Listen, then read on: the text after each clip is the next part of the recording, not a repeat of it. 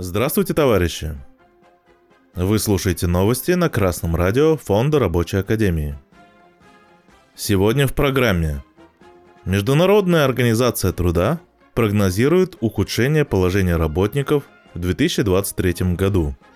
Второй день забастовки рабочих КСС «Сичим». 16 января Международная организация труда опубликовала ежегодный доклад о тенденциях на мировом рынке труда. По ее прогнозам, в 2023 году занятость в мире вырастет лишь на 1%, вдвое меньше, чем годом ранее. Рост прогнозируется таким же слабым и в 2024 году. Число безработных в 2023 году, по прогнозам МОД, увеличится на 3 миллиона, до 208 миллионов человек – тем самым уровень безработицы составит почти 6%, сообщает коммерсант.ру. Авторы исследования отмечают, что в условиях экономического замедления и нестабильности все большему числу людей придется соглашаться на менее качественную работу с худшей оплатой и менее привлекательными условиями труда, без гарантий соцзащиты и так далее, что усилит неравенство. В Международной организации труда также отмечают, что в условиях инфляции реальная заработная плата будет падать. В докладе сообщается, что с началом пандемии COVID-19 выросла доля неформального сектора занятости, а также число работающих бедных. В 2021 году эти показатели стали улучшаться, однако теперь, скорее всего, снова произойдет ухудшение – Международная организация труда была создана после Великой Октябрьской социалистической революции в 1919 году с целью не допустить новых революций в Европе.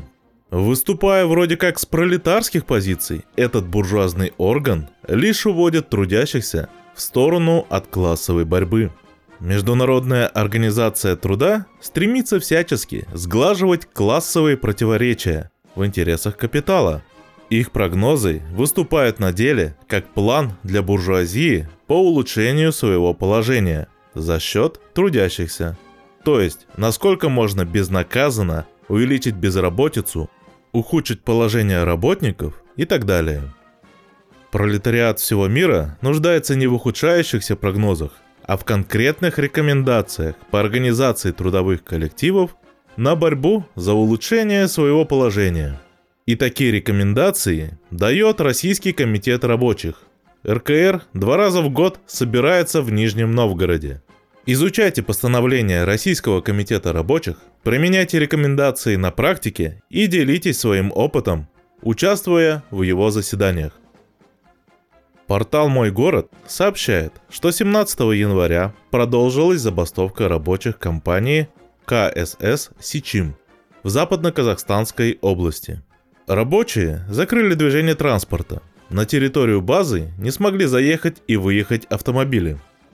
Требование у бастующих одно – повышение заработной платы на 50%.